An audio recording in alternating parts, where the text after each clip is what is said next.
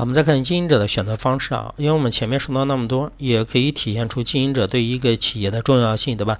一个企业的经营者走偏了，那这个企业也就什么走偏了。所以说，选择一个企业的经营者必须要慎重。对于选择企业的经营者来说的话，一般来说有两个呃方式啊。一个是市场招聘，一个是什么内部提拔。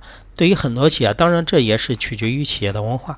有的企业他就不喜欢从外面进行社会招聘，他就喜欢通过企业内部的这个人员晋升，对吧？一步一步就是得到一个提升，这是内部提拔啊。这一取决于企业的什么文化？内部提拔当然都是一级一级升上来的，对吧？基层主管、中层的，对吧？再到高层的。内部提拔有什么好处呢？内部提拔的好处是。你从你的公司内部提上来的人，他对于这个公司已经很了解的，他知道整个公司的运作模式，他对整个公司的话也有充分的一个认同，对吧？也积累了很多的什么相关的工作经验，这是内部提拔的好处。但是内部提拔也有不好的地方，就是如果你一个企业都是内部提拔的话，你就没有新鲜的血液进来，你就有没有从外面带的一些先进的管理经验什么进来。所以说内部提拔有好处，有也有不好的啊。当然了，内部提拔还有什么呢？比如说你这个企业是正常的内部提拔，那下面的人干的就有干劲了。哎，我好好干，我可以得到提拔提升。但是事物都是有两方面的。比如说现在有一个总经理的位置，有两个副总竞争，你把 A 副总提上去了，这个 B 副总就心里面就什么不开心了，对吧？有可能会消极工作。说内部提拔有好有坏啊。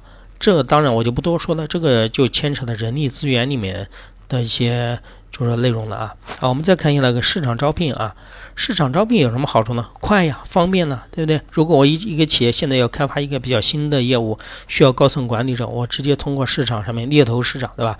招聘进来，而且的话，市场招聘进来可以吸吸，就是把吸引一些新鲜的血液进进来，带来一些新的什么理念，但是。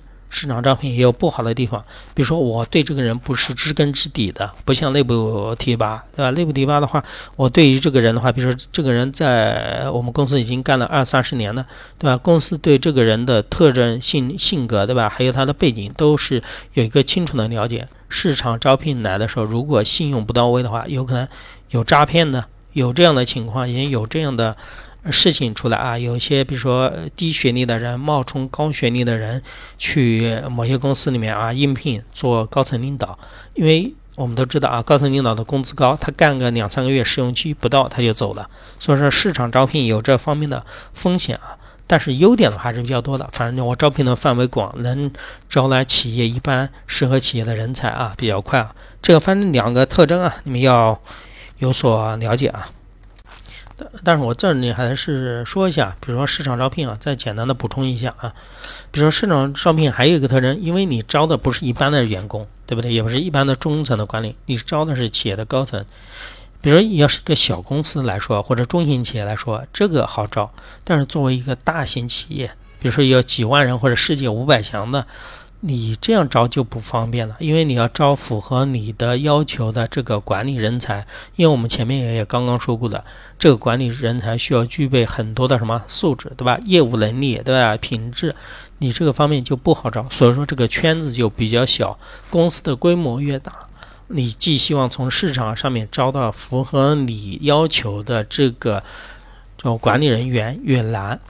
好了啊，这是整个经营者的选择的方式啊，两个部分我们要掌握：内部和市场招聘。